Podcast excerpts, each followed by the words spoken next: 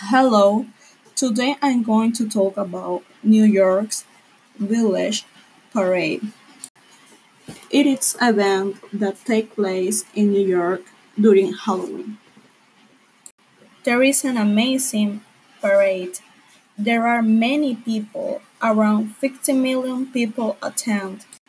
People dress up in some of the scariest, weirdest, and funniest costumes in town. There is a competition for the best costume of the night.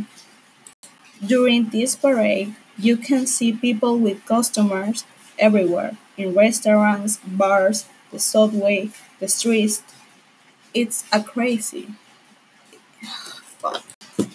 There are also many different food stalls, and there is also too much protection from the police.